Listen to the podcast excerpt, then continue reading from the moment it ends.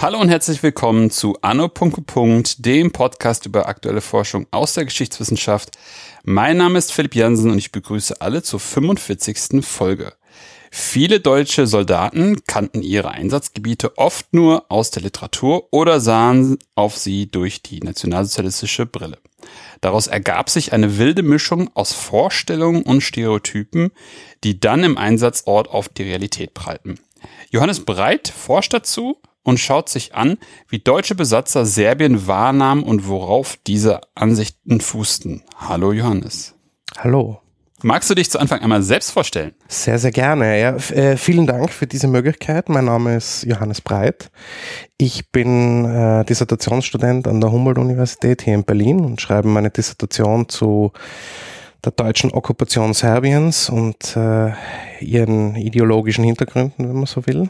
Ich habe äh, mein Grundstudium in Wien gemacht und äh, bin seit meinem Master hier in Berlin, wo ich auch unter anderem für das Editionsprojekt Verfolgung und Ermordung der europäischen Juden gearbeitet habe und jetzt eben Dissertationsstudent bin. Und wie bist du eigentlich auf das Projekt gekommen? Also zu dem Thema? Wie hat dich das Thema gefunden oder du das Thema? Also zum Thema bin ich gekommen, weil generell in, in, in diesem Feld, in dem ich da irgendwie tätig bin, also die Forschung zum Zweiten Weltkrieg, zum Nationalsozialismus und zum Holocaust, in diesem Feld ist es so, dass Südosteuropa ein noch etwas unterbeleuchtetes Feld ist. Also es, es, es gibt durchaus sehr viele gute Dinge. Nichtsdestotrotz ist es so, man sagt gerne mal der, der etwas vergessene Kriegsschauplatz im, im, im, im Südosten. Und ich habe meine Masterarbeit über einen österreichischen Wehrmachtsgeneral äh, geschrieben, beziehungsweise eine, wo, was ich mir dort angeschaut habe, ist, wie biografische Einflüsse prägend wirken können auf das Handeln von, von Leuten in, in, in solchen Situationen. Denn äh, dieser General war dann eingesetzt in, in der Okkupation in Serbien und äh, was ich mir da bei ihm spezifisch angeschaut habe, ist so die prägende Vorgeschichte rund um, um Grenzlandkämpfe im, im, im, in den Nachkriegsjahren zwischen der Republik Österreich und Jugoslawien, als auch seine Prägung ähm, während der deutsch-österreichischen Okkupation der Ukraine im Ersten Weltkrieg. Also es ging, ging so um die Frage, was sind so Handlungsgrundlagen, die, die, die geschaffen werden. Und dieser Mann war dann eben in, in Südosteuropa sehr stark äh, tätig, spezifisch im, im okkupierten Serbien. Und äh, dort trug es zu, dass seine Einheit in einen Ort marschierte, und einer ihrer ersten Befehle war, ähm, der gesamten Bevölkerung ihre Küchenmesser abzunehmen. Also, denn so das Denken in auch diesem Befehl war, denn der Serbe schneidet einem in der Nacht die Kehle durch.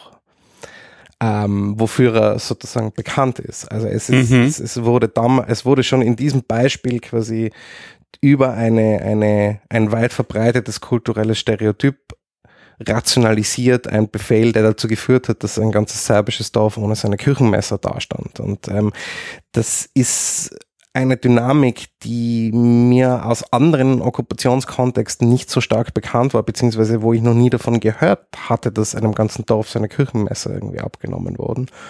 Und das fand ich eine Interess also das fand ich interessant als, als, als als Thematik mir mal weiter anzuschauen, was sind überhaupt so wirkmächtige Ideen und Vorstellungen, die über diesen Teil der Welt prävalent sind unter, unter den Okkupanten und wie sich das dann konkret auf so eine Okkupation auswirkt. Hm, hm, hm, hm, hm. Sollten wir nochmal am Anfang kurz über Serbien per se sprechen? Das können wir gerne, gerne machen. Also, dass wir einfach nochmal kurz äh, über darüber überhaupt sprechen, worüber wir überhaupt sprechen, also was für, was für ein Land, wie, wie so die kurze Vorgeschichte sozusagen davon ist. Die kurze Vorgeschichte gestaltet sich folgendermaßen. Das äh, Königreich Serbien wird im 19. Jahrhundert unabhängig vom Osmanischen Reich und äh, wird dann nach dem, nach dem Ersten Weltkrieg, wo ja äh, es äh, berühmterweise ein, ein pro-serbischer Verschwörer war, der Franz Ferdinand in Sarajevo erschossen hat, hm, nach diesem Krieg wird äh, Serbien Teil des Königreichs der Slowenen, Serben und Kroaten, beziehungsweise des Königreichs Jugoslawiens und äh, stellt auch den jugoslawischen König Alexander dann für, für den Großteil der 20er und bis auch in die 30er Jahre, bis der dann ermordet wird. Aber das Wichtige ist sozusagen, Serbien ist Teil des Königreichs Jugoslawiens und das Königreich Jugoslawien ähm, geht unter deutschem Druck 1941 auf einen Vertrag mit mit NS-Deutschland ein, woraufhin es dann zu einem, einem Putsch von antideutschen Offizieren in Belgrad kommt und dies, die sozusagen diese neue Regierung diesen Vertrag gleich wieder auflöst oder sich davon zurückzieht. Und das führt dann in Kombination mit der damals sehr schlecht laufenden italienischen Invasion Griechenlands dazu, dass äh, NS-Deutschland im April 1941 in Jugoslawien einmarschiert und das dann ähm, im Anschluss an einen sehr äh, schnellen Feldzug quasi aufteilt und weil, also aus mehreren Gründen, die mit Transportwegen und Logistik, aber eben auch mit dem Zuschreiben der Haupt Schuld für diesen Feldzug an Serbien, denn sozusagen der Serbe oder die Serben werden als, als hauptverantwortlich für ähm, dafür gesehen, dass das Königreich Jugoslawien sich Deutschland dann auch widersetzt und ihnen wird zugeschrieben, sie seien sehr, sehr deutschfeindlich. Unter anderem deswegen ist Serbien das einzige Gebiet, das quasi von Deutschland direkt unter Militärverwaltung ähm, gestellt wird und wo so. das deutsche Militär die Okkupation organisiert. Es gibt dann später auch eine Kollaborationsregierung, aber grundsätzlich ist das das, das, das einzige größere zusammenhängende Gebiet, das die Deutschen sozusagen unter ihre eigene Verwaltung stellen, während Kroatien nominell eine Kollaborationsregierung bekommt, die nicht unter Okkupation ist, beziehungsweise wo einige Gebiete mit den Italienern aufgeteilt werden, wo Italien dann andere Gebiete verwaltet und andere Gebiete wiederum an Ungarn und Bulgarien gehen, aber sozusagen Serbien bleibt quasi unter Hauptsache deutscher Besatzung ähm, mit einer Kollaborationsregierung, aber doch unter deutschen Militärverwaltung auch. Das ist ein sehr guter Überblick. Jetzt die Frage, wie finden wir am besten den Zugang? Was guckst du dir jetzt genau in deinem Projekt wenn wir sozusagen jetzt eine Art von Basis geschaffen haben? Krieg ist gelaufen, Feldzug ist gelaufen, eine Militärverwaltung wird initiiert. Jetzt haben wir auf der einen Seite die Besatzer und die Besetzten auf der anderen Seite. Wie, wie, wie funktioniert, also mit welchen Ideen, Bildern, du hattest gerade schon mal eine skizziert, gehen die Besatzer in dieses Land?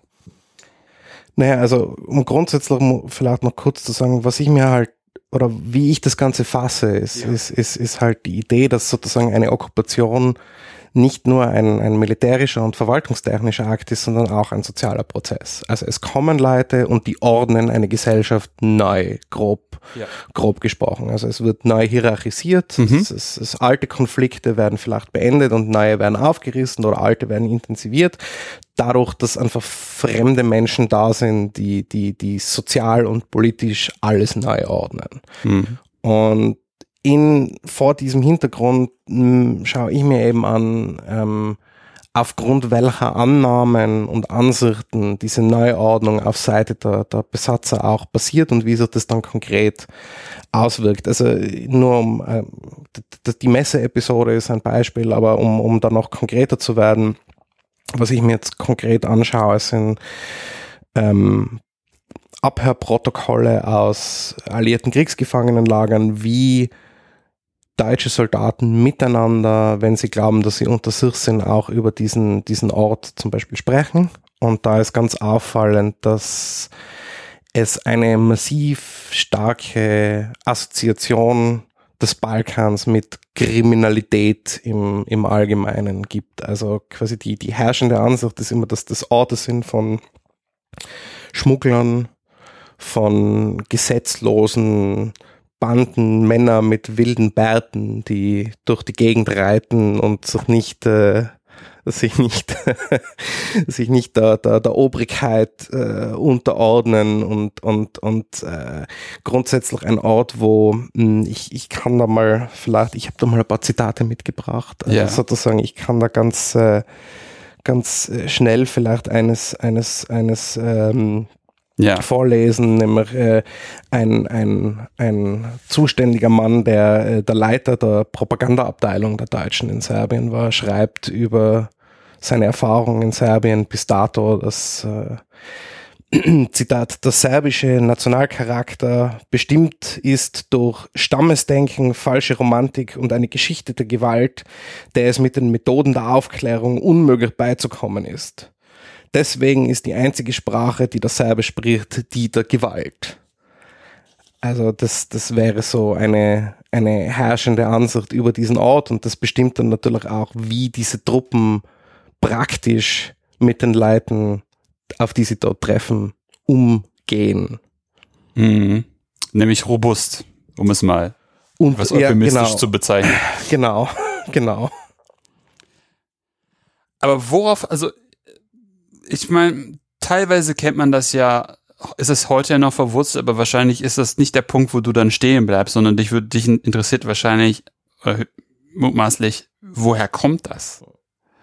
Und das finde ich, fände ich auch, auch, ein spannendes Thema, ähm, her, woher das einfach kommt. Diese Idee, diese Bilder. Ich meine, wir müssen jetzt nicht jedes Bild ähm, irgendwie besprechen, aber was sind so erste Ergebnisse, die du, die du hast, wo, woher solche, solche Ideen, solche Bilder überhaupt herkommen? Also wir, wir sehen da eine, eine ganze Reihe von, von, von, von beeinflussenden Faktoren, aber eben, also grundsätzlich ist es, ist es durchaus so, dass ein, ein bestimmtes Bild sehr weit verbreitet ist in der westlichen Welt seit dem 19. Jahrhundert und seit so Reiseliteratur über den Balkan irgendwie anfängt und dann natürlich spielt auch der, der Erste Weltkrieg eine ganz große Rolle. Also was ich auch in diesen Abhörprotokollen zum Beispiel gefunden habe oder worauf äh, das, das sozusagen, was, was sehr oft erwähnt ist, ist die schwarze Hand. Also die Organisation, deren Teil Gavrilo Princip war, also Franz Ferdinand erschossen hat, ja. ist eine Chiffre für alle Verschwörerorganisationen, die, so. die, die zum Teil dann auch so scherzhaft ausgepackt wird. Also ich habe gefunden, so drei Kriegsgefangene, drei deutsche Kriegsgefangene, die sich unterhalten und einer ist sehr zurückhaltend, was so die Details seines Lebens und seines Dienstes angeht und die anderen scherzen dann halt so, ach ja, der, der Hans, der ist äh, Teil der schwarzen Hand und da sieht man so, dass das sozusagen diese, diese, mh, mm, diese nachwirkenden kulturellen Vorurteile, dass quasi der Serbe ist der Verschwörer, ähm, hat auch sehr viel mit der Art und Weise, wie im Ersten Weltkrieg Propaganda über diese Region gemacht wurde, zu tun. Aber noch, noch viel einflussreicher als das, würde ich jetzt argumentieren, ist im, im Fall des deutschen Sprachraums Literatur und besonders von der Art wie Karl May. Also Karl May ist, ist äh, ein sehr prägender Einfluss auf äh, sehr viele deutsche Soldaten und überhaupt auf das deutsche Balkanbild ähm, ganz allgemein.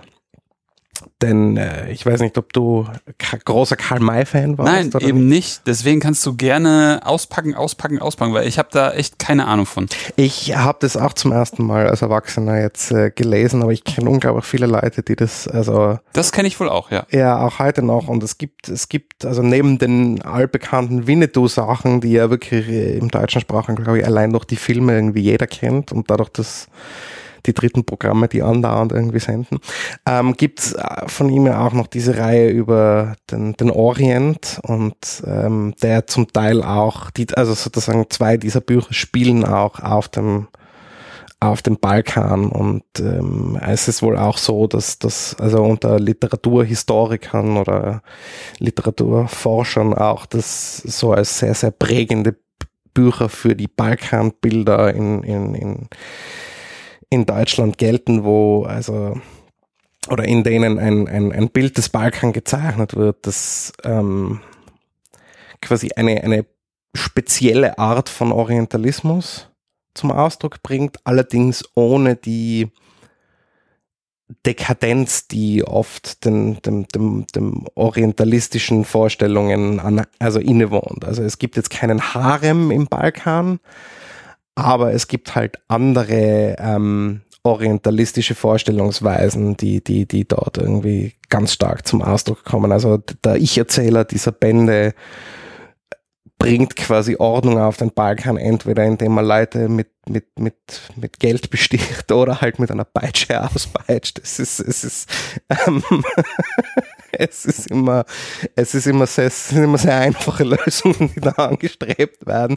Ähm, es gibt da auch zum Teil die noblen Wilden, die man aus dem, also den mhm. Typus des noblen Wilden, den man aus den Wildwestbüchern kennt, aber es ist viel mehr sozusagen, die, die unterdrückten, aber dennoch irgendwie primitiven und unzivilisierten Christen, die in dieser Gegend wohnen, denen erst einmal äh, Ordnung und, und, und geistreiches Denken irgendwie gebracht werden werden muss. Und, und ähm, es ist, also diese Bücher schaffen, schaffen, schaffen ein, ein, ein, ein Bild, das sehr romantisiert und sehr exotisierend, aber sehr abstoßend zugleich sind. Also es ist auch, ähm, auch dort wird oft erwähnt der Dreck und äh, die, die, die, die Unordentlichkeit der Landschaft, der politischen Verhältnisse und der Menschen, die alle, also sozusagen die sich gegenseitig widerspiegeln und mhm. eine Einheit bilden eines Raumes, der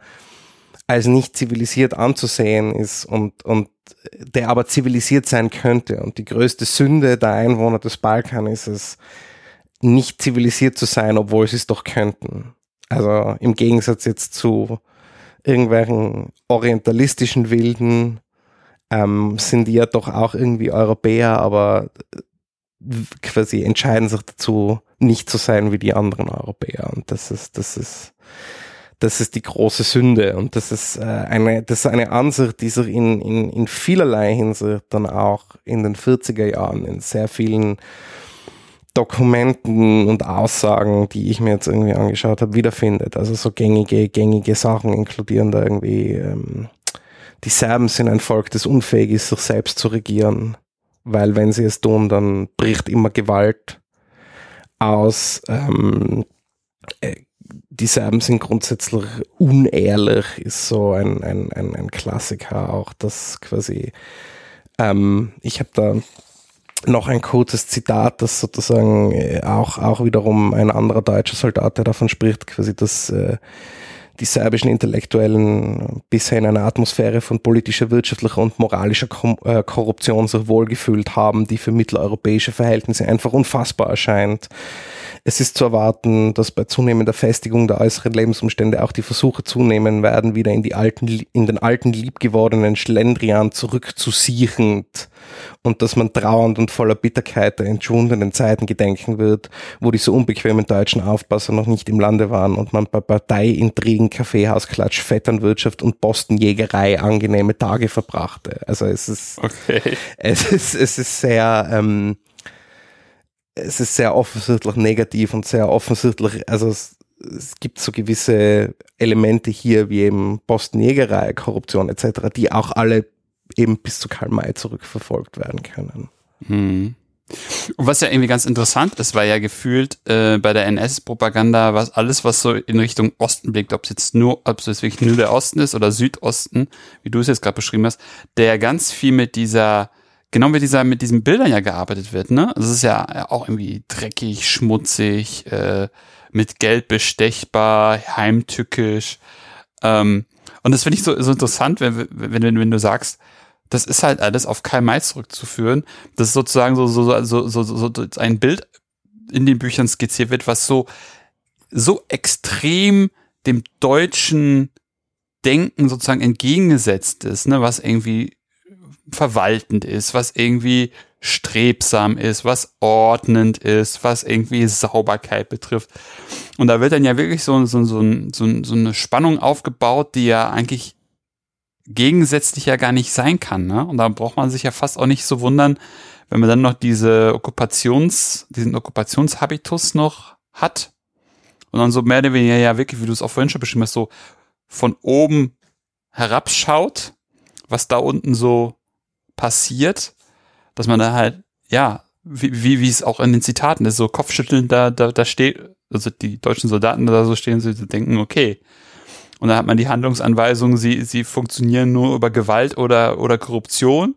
Und dann sagt man vielleicht, korruptieren wollen wir sie nicht, weil sozusagen das ist halt, wäre vielleicht sich mit ihnen gemein tun, indem man auf ihrem Modus operandi irgendwie heruntersteigt.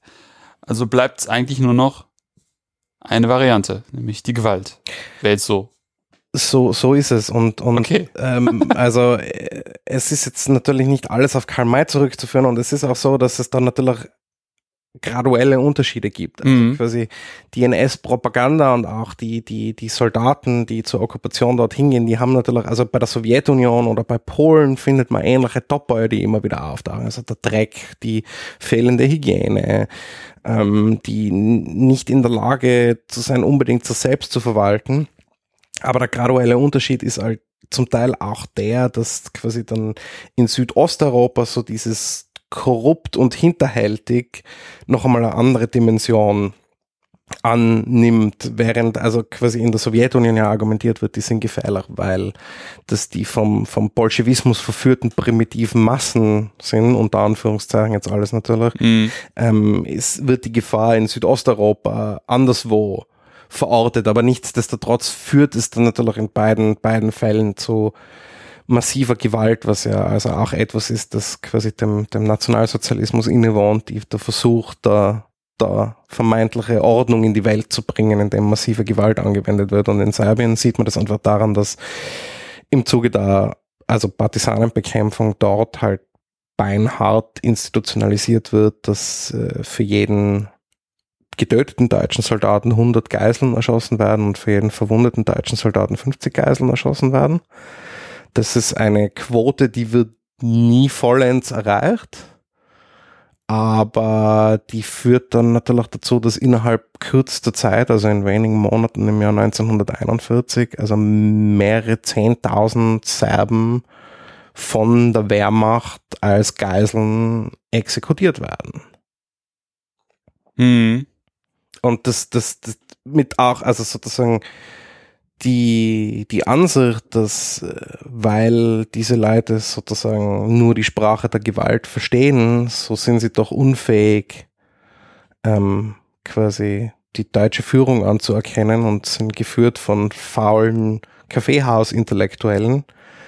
Das trägt zu diesem, zu dieser Dynamik der Gewalt bei, genauso wie ähm, rund um, um diesen Befehl, wo diese Exekutionen angeordnet werden, auch erwähnt wird, dass äh, die, die deutschen Truppen in Serbien 1941 sind jetzt die Rächer für 1914 und für das deutsche Blut, das dort vergossen wurde. Und jetzt ist es Zeit, den Serben ihr, ihre, ihre Sünde rund um, um, um äh, Thronfolger Franz Ferdinand heimzuzahlen. Also das ist auch etwas, das explizit wieder erwähnt wird ähm, als, als Rechtfertigung für die, für die massive Gewalt, die angewendet werden soll. Mhm. Wie kommt man dazu? Also was sind das für Truppen, die da eingesetzt werden, die sich dann auf Franz Ferdinand beziehen? Das ist in dem Fall ein österreichischer ehemaliger Bundesheergeneral. Ähm, also äh, tatsächlich ist es, ist es so, dass man einen übermäß, einen verhältnismäßig sehr großen Anteil an Österreichern in, in den, unter den serbischen Okkupationstruppen äh, findet, die allesamt meistens etwas älter sind im Durchschnitt, also Mitte 30 schon und ähm, eigentlich nur als, als, als geplant sind, die nur als Okkupationstruppen einzusetzen. Also die gelten nicht mehr als, als fit dafür, irgendwie in der Sowjetunion zu kämpfen, aber fit genug, um, um in Serbien und anderswo äh, die, die Okkupation sozusagen zu, zu, zu regeln. Ähm, es gibt auch einige, einiges an Literatur, die, die, die sagen, es ist, dass es ihre These ist, dass quasi die, die Gewalt in Serbien deswegen so eskaliert, weil das hauptsächlich Österreicher sind mhm. und denen ein besonderes Serbenhass zu eigen wäre. Mhm.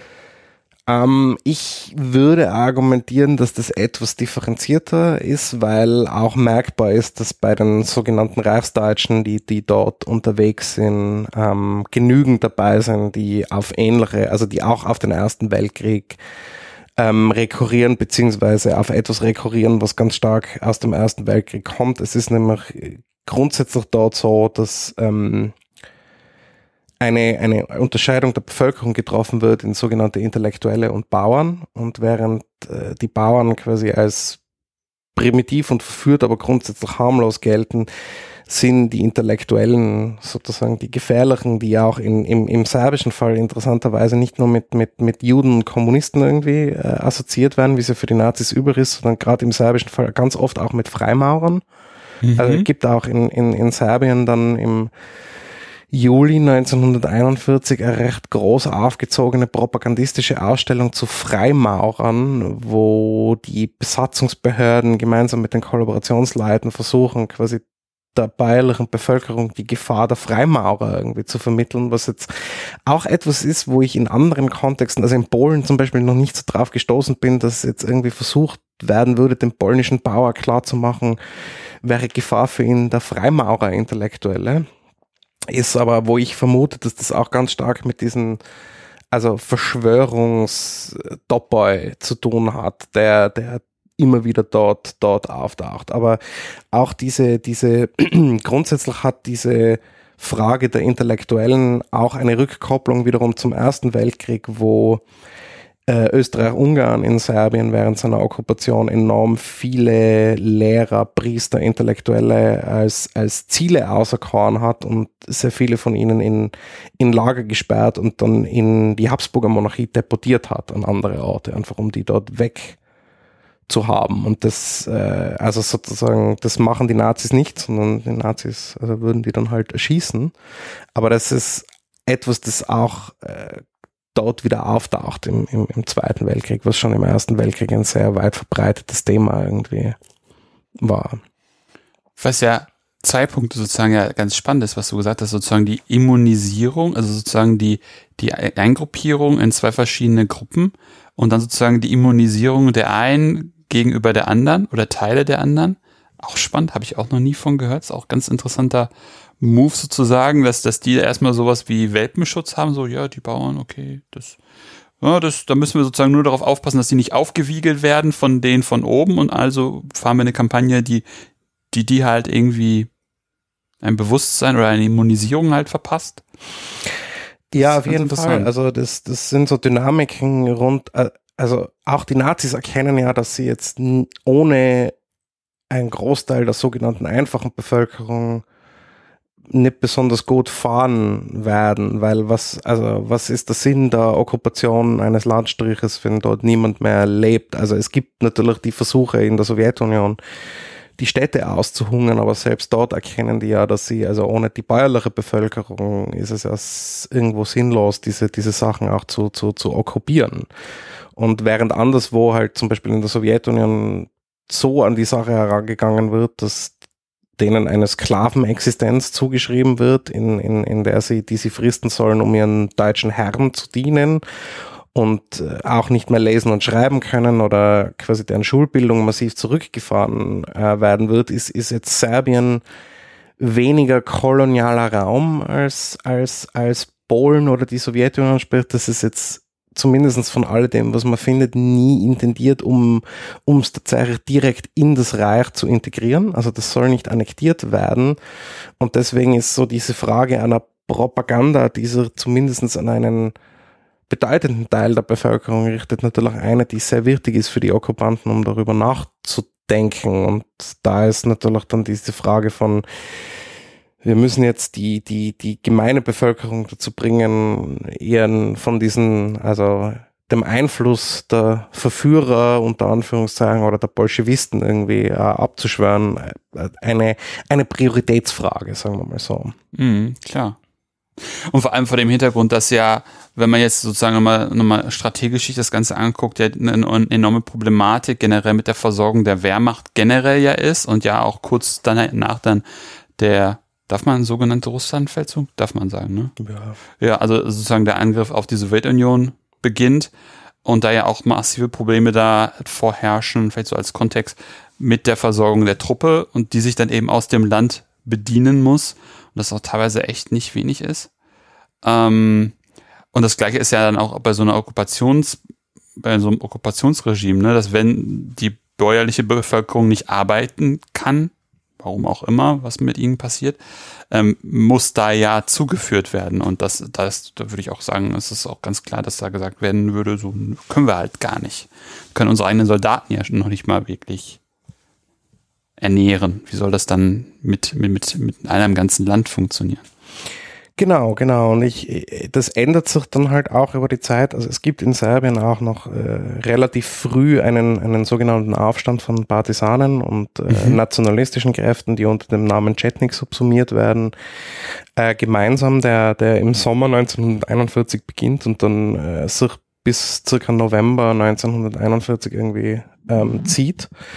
Und der wird halt auch, pardon, und dieser Aufstand wird äh, auch mit relativ brutaler Gewalt und relativ brutalen Methoden niedergeschlagen, wo aber auch dann schließlich die Verantwortlichen merken, dass diese Sachen zum Teil nicht unbedingt zum Erfolg führen. Also ähm, in einer Stadt in Schabatz zum Beispiel wird ähm, 1941, werden im September 1941 alle Männer verhaftet und in ein Lager gebracht, um sie dort daraufhin zu überprüfen, ob sie mit den Partisanen zusammenarbeiten. Und das ist natürlich, stellt natürlich eine massive Störung des alltäglichen Ablaufs in so einem Land irgendwie da, wenn du plötzlich eine mittelgroße Stadt hast, in der die Hälfte der Bevölkerung einfach verhaftet wird und, und das äh, wird versucht und äh, das führt zum Teil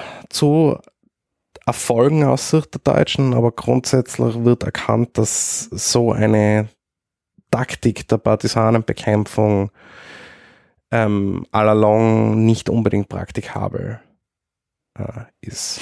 Was ja extrem ist, wenn man sich überlegt, du hast gesagt, April mhm. wird da die Besatzung etabliert und sozusagen zwei Monate später ist da schon Aufstand. Also ich finde finde aber die Zeit sozusagen zwischen, zwischen Besatzung und, und, und, und, und, und, und, und Startpunkt des Aufstands halt extrem kurz. Also darauf wollte ich hinaus. Ja, viel hat damit zu tun, dass, dass aufgrund des kurzen Feldzuges es nicht gelingt, ähm, sehr viele Angehörige der Armee gefangen zu nehmen. Sprich, es gibt sehr viele Angehörige der jugoslawischen Armee, die äh, während des deutschen Feldzuges ihre Waffen nehmen und nach Hause gehen mhm. und dann halt bewaffnet und zum Teil noch organisiert in ihren Dörfern sitzen. Und warum das dann im Sommer halt ausbricht, ist, weil die auch die, also auf der einen Seite die, die, die, die Überreste der Armee daran arbeiten, sich zu organisieren von April bis zum Sommer und dann natürlich auch die, die Kommun der kommunistische Widerstand daran arbeitet, sich zu organisieren und dann halt losschlägt, sobald der Angriff auf die Sowjetunion erfolgt ist und quasi das Okay aus Moskau kommt, jetzt auch einen Aufstand zu machen. Ähm, und dann schlagen die dann halt auch los und das dauert dann noch bis Ende August, Anfang September, bis das so richtig in, in Fahrt kommt. Aber das, mhm. ist, das ist wirklich, also das verursacht den deutschen Besatzern auch schon massive Probleme. Es gibt dann auch Anfang September Stimmen aus dem Generalstab und der Okkupation in Serbien, die sagt, also entweder wir ziehen uns nur mehr in die großen Städte zurück oder wir verlassen das Land komplett und besetzen es noch einmal neu. Ähm, weil, weil, weil die auch die Kontrolle über einige größere Städte tatsächlich verloren haben und, und dann also auch einmal noch mal neue Einheiten aus Frankreich nach Serbien bringen müssen, um sicherzustellen, dass nicht völlig alles außer Kontrolle gerät. Ja. Was total spannend ist, ne, weil man sozusagen ja gerade in dieser Situation des massiven Angriffs auf die Sowjetunion sozusagen im eigenen Rücken dann da schon mehr oder weniger ja sofort äh, so ein Aufstand losbricht. Also das, also das finde ich halt interessant und deswegen muss ich auch voll zustimmen, wenn das, das, das, das mehr oder weniger noch nicht so beleuchtet worden ist, ist echt interessant. Also wenn da vor allem solche drastischen ähm, solche drastischen Urteile gefällt werden, dass man sich teilweise im besten Fall oder im schlimmsten Fall zurückzieht und nochmal neu ein Land erobern muss. Ja, und es ist, es ist natürlich auch eine Dynamik, die dann wiederum die Vorstellungen, die die Deutschen über dieses Land und über diesen Raum haben, natürlich auch wieder vollends bestätigt. Also es ist, es ist so eine Spirale der self-fulfilling prophecy im Sinn von, ähm, quasi die Bewohner des Balkans sind hinterhältig und Verschwörer, die dann kriminell den Aufstand üben und was passiert, es kommt dann natürlich der Aufstand, der mit massiver Gewalt irgendwie unterdrückt wird, was dazu führt, dass sich mehr Leute dem Aufstand anschließen, was natürlich wiederum bestätigt, dass äh, die Bewohner des Balkans alle kriminelle, kriminelle Aufständische sind. Also ähm, es, es, es, es wird da so ein, ein, ein, ein, ein Kreis gefüttert, der sich dann dadurch immer wieder erneuert und, und ähm, wo auch einiges in Bezug auf die Härte dieses Konflikts, der dort passiert, natürlich direkt darauf zurückgeführt werden kann, wie dieser Raum einfach betrachtet wird. Und, und auch darauf zurückzuführen ist, dass die natürlich zum Teil militärisch äh, Probleme haben, Truppen für die Sowjetunion brauchen, die Truppenpräsenz dort sehr zurückgefahren ist und die sich äh, fühlen wie die Inseln in einer, in einem Meer von Aufständischen und dadurch natürlich auch nochmal die Gewaltdynamik irgendwie äh, stärker wird. Hm. Jetzt haben wir von dem einen, von der einen Stadt gesprochen, von der mittelgroßen Stadt, die komplett von, Men von Männern geräumt wurde, äh, die, die dann wiederum interniert wurden. Wir haben über diesen, mehr oder weniger auch in dem Zusammenhang von dem Aufstand, hattest du erzählt, dass es eher so ist, dass, dass, dass da eine, eine Art von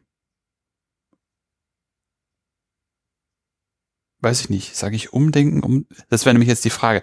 Kommt es zu einem Umdenken, wo man dann sozusagen vor dem Hintergrund, dass man feststellt, dass diese Art, zum Beispiel alle Männer in der mittelgroßen Stadt zu nehmen und zu internieren, unheimliche Unruhe in eine Stadt reinbringt, plus dann die Feststellung, dass da auch ein Kreislauf irgendwie entsteht, der immer größere Bevölkerungsgruppen oder, oder Menschen in sich hineinzieht und zu heimtückischen Partisanen in Anführungszeichen macht. Gibt es da ein Umdenken? Kann, schaffen es die deutschen Besatzer, diese, diese, diese, diese, diese Stereotypen, diese Denke irgendwie zu verlassen oder sind sie doch gefangen?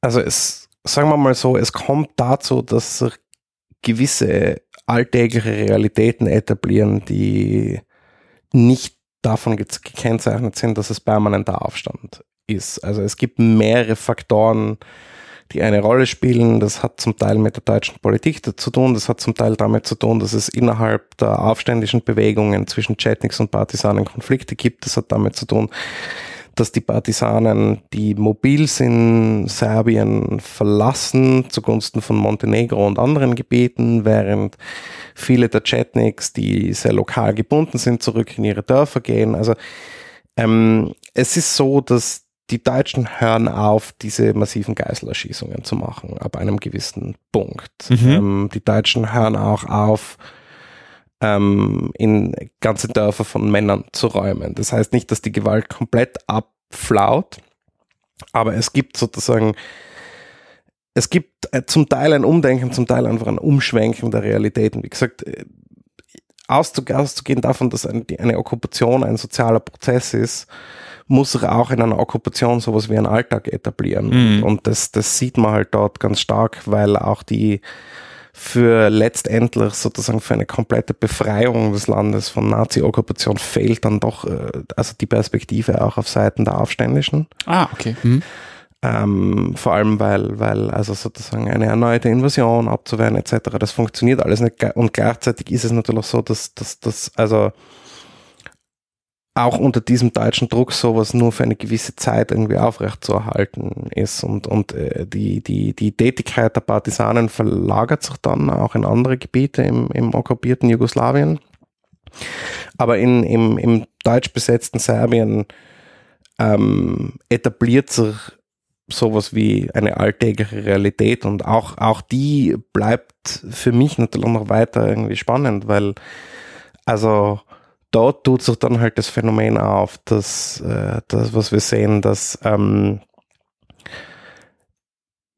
Menschen aus dem besetzten Serbien die deutschen Narrative und Bilder und Sichtweisen und Vorurteile für sich übernehmen und in Überlebensstrategien ähm, unter der Okkupation irgendwie inkorporieren. Also ich, ich, ich äh, habe in Belgrad mir Akten angeschaut und dort finden sich dann halt solche Dinge wie eine Frau, die ihren Nachbarn bei der Gestapo denunziert dort, ähm, die dann auch ermittelt, wo sich dann aber herausstellt, dass sie ihn fälschlicherweise denunziert hat, ähm, wegen eines Streit um Geld und befragt daraufhin, warum sie ihn denn fälschlicher, also sozusagen, warum sie ihn denn überhaupt denunziert hätte, meinte sie ja, er sei ja viel zu gut angezogen für einen Serben und das hätte sie verdächtig gemacht und deswegen meinte sie, man müsse, also sozusagen, die einzige Erklärung dafür müsse sein, dass äh, er sozusagen Teil der, der Widerstandsbewegung ist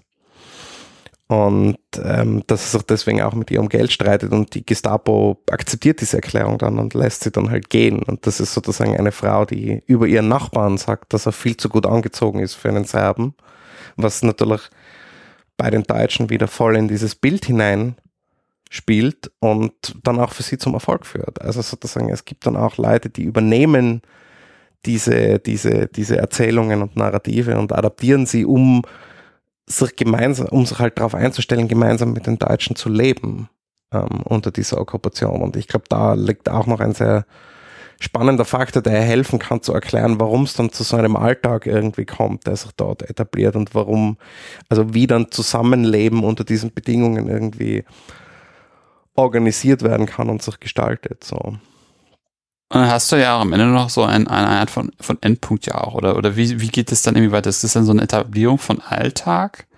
Und dann spürt man das Umkippen des deutschen Kriegsglücks, sage ich mal, dass jetzt die, die, die Wehrmacht auf dem, auf dem, auf dem Rückzug ist über ja Jahre, muss man ja sagen, ab 43 spätestens, ähm, spürt man da irgendwelche Schwingungen auch in Serbien und wie sehen die aus? Also die, die, die Schwingungen sind äh, deutlich spürbar auch im, im, im zunehmenden Erfolg der Partisanenbewegung im ganzen okkupierten Jugoslawien.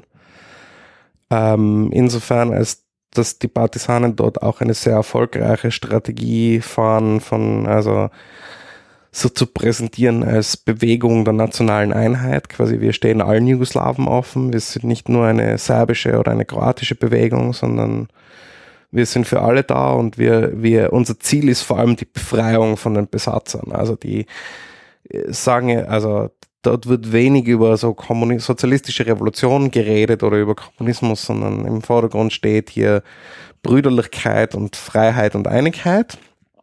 Und damit sind die auch dann ähm, über die Jahre relativ erfolgreich und, und letztendlich ist es dann so, dass ob sowohl der, der, der relativ erfolgreichen und ziemlich stark anwachsenden Partisanenbewegung, also das sind so ein bisschen Schätzungen, aber rund um so zweite Hälfte 43 und 44 haben die dann doch irgendwie so 800.000 Soldaten angeblich. Also das ist sozusagen, das, okay. das sind die Eigenangaben, mhm, die, mhm. die, die, die natürlich, aber es sind mehrere hunderttausend Leute, die für die Partisanen dann auch kämpfen tatsächlich. Ähm, und, und, und unter deren Druck und Vormarsch gemeinsam mit der Roten Armee, die halt anmarschiert wird, dann halt 1944 ziehen sich die Deutschen am Balkan immer weiter zurück. Belgrad wird befreit.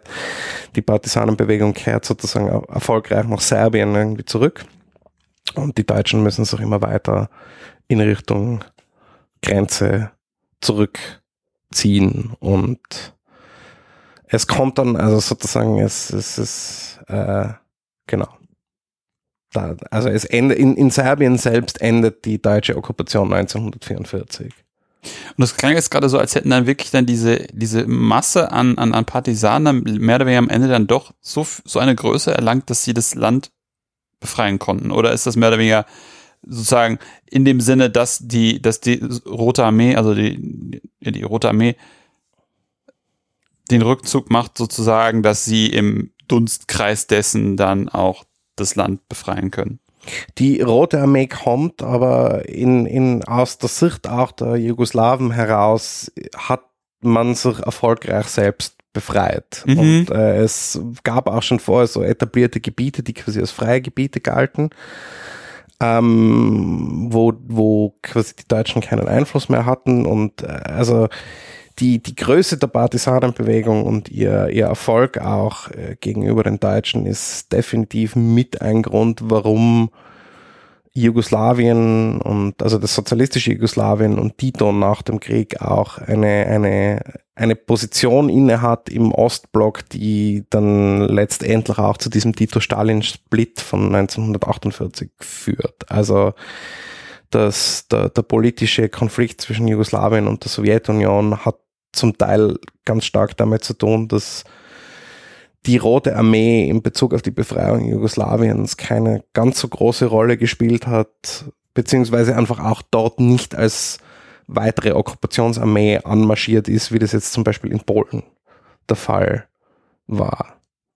Und deswegen, deswegen sozusagen ist Jugoslawien da in einer ganz anderen Position. Also das ist schon, die Partisanen haben schon militärisch auch Erfolg gegen die Deutschen. Das ist, das ist, das ist sehr merkbar. Und zwar nicht wenig Erfolg. So.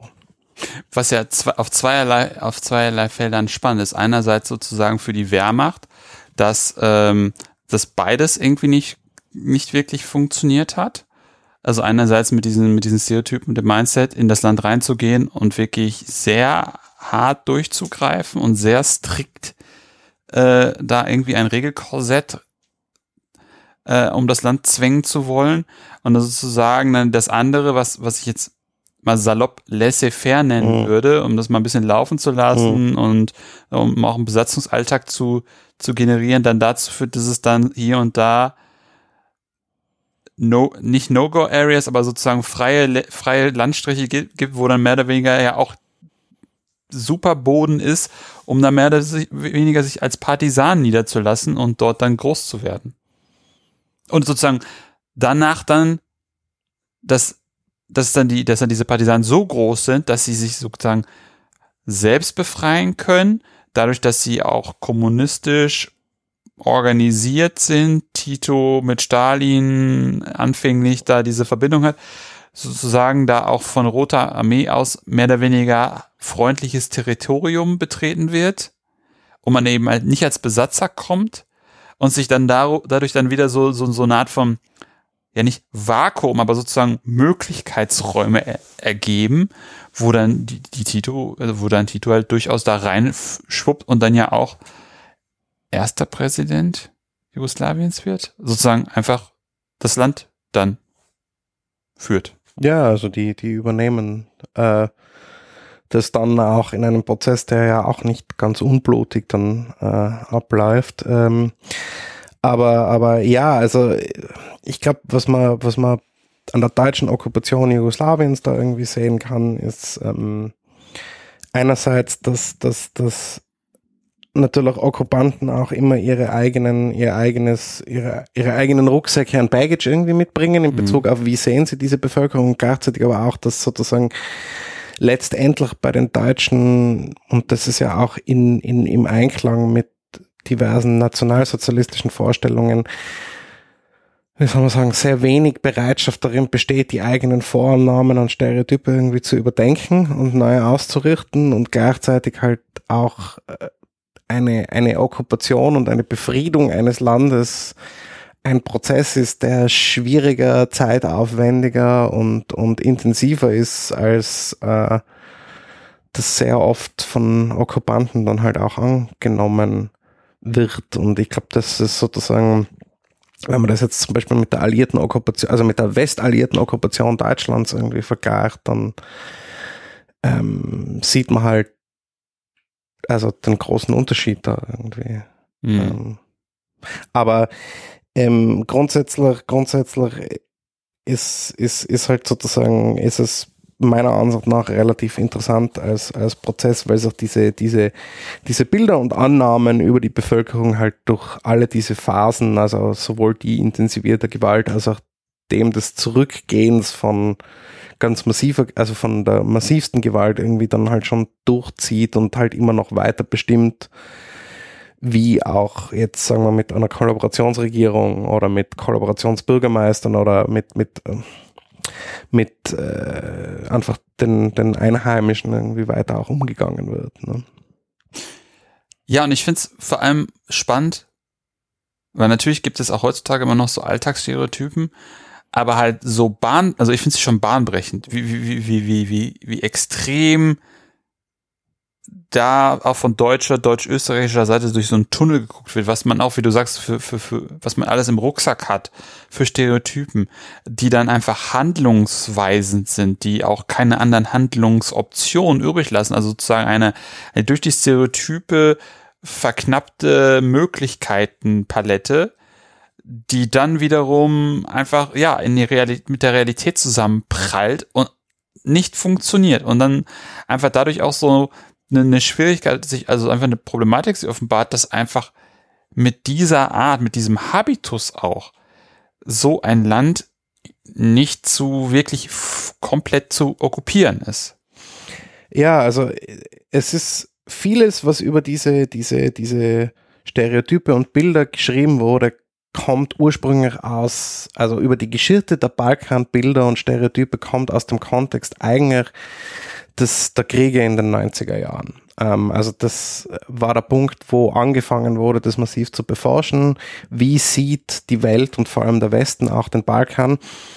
weil zum Teil dieselben Bilder und Stereotype, die äh, die Deutschen im Zweiten Weltkrieg mitbringen in ihre Okkupation in den Balkan, auch welche sind, die in den 90er Jahren dann in Bezug auf welche Politik des Westens gegenüber dem zerfallenden Jugoslawien gemacht wird, auch weiterhin eine Rolle spielen. Also die Annahme dahingehend, dass das eine Region der, des ewigen Stammeshasses ist, äh, wo die verschiedenen Völker sich einfach nie verstehen werden können, ist auch eine, die in den 90er Jahren westliche Politik gegenüber Jugoslawien leitet und sich äh, bis heute in, in, in einer sehr, laut der Ansicht vieler schwierigen politischen Struktur im, in Bosnien und Herzegowina zum Beispiel niederschlägt. Also ähm, die, die, diese Sachen sind, also dass, dass es schwierig ist, mit diesen Sachen an diesen Raum heranzugehen, ist etwas, das sozusagen sich öfter wiederholt von westlicher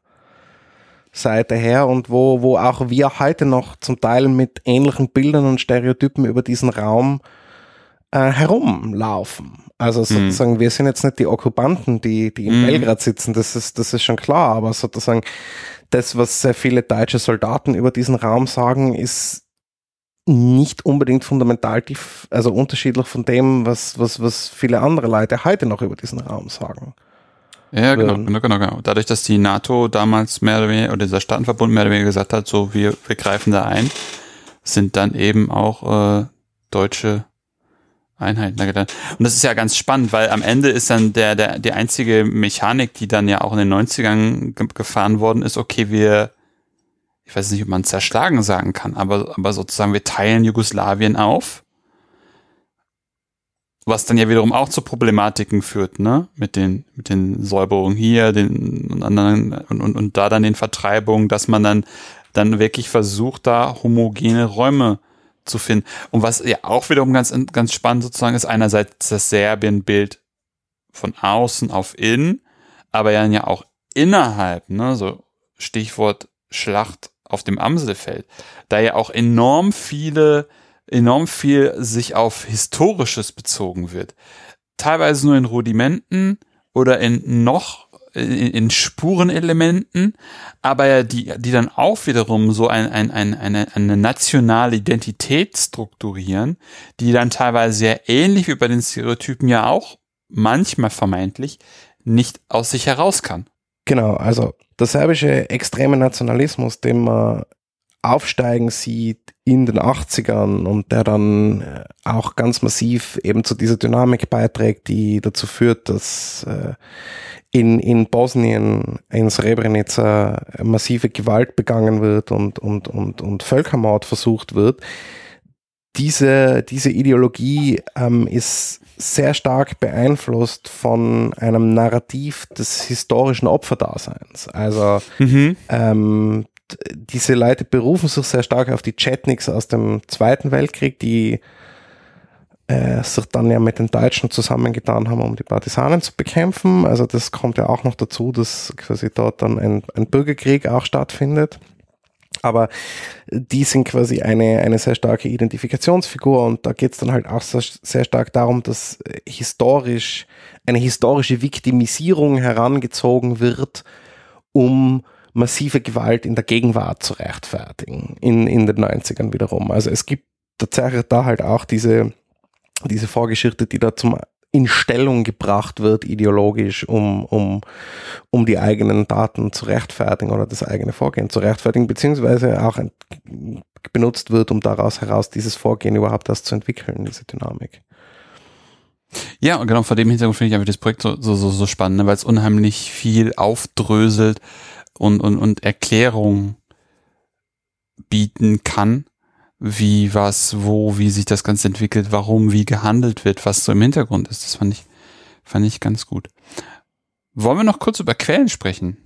Wir können gerne noch kurz über Quellen sprechen. Wie, wie komplex ist es, dieses Projekt quellenmäßig zu unterfüttern? Also die Quellen variieren zum Teil sehr stark. Ich, ich, ich, äh, ich muss ganz ehrlich sagen, für, für, für den Teil, wo es erst einmal darum geht, festzustellen, was sind denn so prävalente und weit verbreitete Vorstellungen über diesen Raum, ziehe ich jetzt eben sehr stark diese Abhörprotokolle heran. Ähm, man muss sich das so vorstellen, dass Deutsche, die in alliierte Kriegsgefangenschaft geraten worden sind, in, in, in Lager gebracht wurden, der Alliierten, wo Mikrofone in, in deren Zimmern installiert wurden und, und mitgehört wurde, worüber diese, wenn sie unter sich sind, unterhalten. Natürlich äh, auf Seiten der Alliierten in der Hoffnung, äh, mehr zu erfahren über militärisch bedeutende Dinge, wie auch über ähm, Verbrechen, die die Deutschen begangen haben. Aber das schnappt dann halt immer wieder auch auf, wie sich deutsche Soldaten über die Orte, an denen sie waren und über äh, sehr viele andere Orte, über die sie nachdenken, halt austauschen. Und, und, und da schaue ich mir halt an, was über den, den Balkan gesagt wird, weil dadurch, dass diese Leute halt unter sich sind, ist es eine relativ gute Quelle in Bezug auf, was ist so die populäre Sichtweise, mhm. die man ja sonst, äh, also man hat jetzt nicht einen historischen Twitter-Feed, wo man irgendwie nachlesen kann, was, was, was, was twittert die Wehrmacht aus Serbien, so, ähm, sondern man muss ja immer, wenn man sozusagen versuchen will, an diese Sachen heranzukommen, historisch sich an, an gewisse Quellengattungen wenden, wie auch Feldpostbriefe, die ich mir auch anschaue, Tagebücher, wo sie existieren, wobei die jetzt nicht so zahlreich sind, aber halt auch vor allem diese Abhörprotokolle, die spannend sind, weil, weil, weil das halt noch so diese Dynamik der Unterhaltung mit, mit einbezieht. Und das, das, das versuche ich gemeinsam mit ähm, Zeitungen und einfach einem ganzen Wust an, an, an, an offiziellen Dingen, die diese Besatzung produziert hat, mir das alles gemeinsam anzuschauen, um das einmal zu etablieren und wenn es dann halt um den Alltag unter der Okkupation geht, ähm, und da muss ich, bin ich auch noch gerade eben dran, da noch mehr zu entwickeln, wie man das, wie man das am besten machen kann. Aber da, da ist mein Plan irgendwie auch der Versuch, ähm, so ein bisschen Alltagsgeschichte dieser Besatzung sich anzuschauen und da auch halt dann klassische Sachen irgendwie zu nehmen, wie eben Dinge, die heute in Serbien liegen, die das Leben unter der Okkupation beschreiben, auch von eben Erinnerungsberichten über so eine Auswahl an offiziellen Sachen. Ich plane mir natürlich neben Belgrad noch vielleicht einen an oder einen anderen Ort zu suchen, den ich mir da spezifischer irgendwie anschauen kann, einfach um, um das Ganze bisschen zu reduzieren auf, auf, eine, auf eine machbarere Ebene, weil, weil gerade auch diese, diese Abhörprotokolle und Zeitungen sind schon sehr, sehr viel an Material, das es zu durchsuchen und durchzuschauen gilt. Und das soll ja auch in einem halbwegs am Rahmen irgendwie abgesch abgeschlossen werden. Deswegen. Kein ange angestrebtes Zehn-Jahres-Projekt. Ja, genau. Bitte nicht. Ja. Wenn wir jetzt den Hörenden noch ein paar Literaturempfehlungen geben wollten, um sich näher deinem Projekt zu nähern, ja, was hättest du da? Ja, ich habe da einige Sachen, die, die, die, die meiner Ansicht nach sehr interessant sind. Also zu Serbien im Zweiten Weltkrieg würde ich ähm, allen sehr nahelegen, ein, ein, neu, ein relativ neues Buch von einem amerikanischen Historiker namens Alexander Prusin. Das heißt Serbia under the Swastika, a World War II Occupation. Das ist von 2017, also relativ neu. Mhm.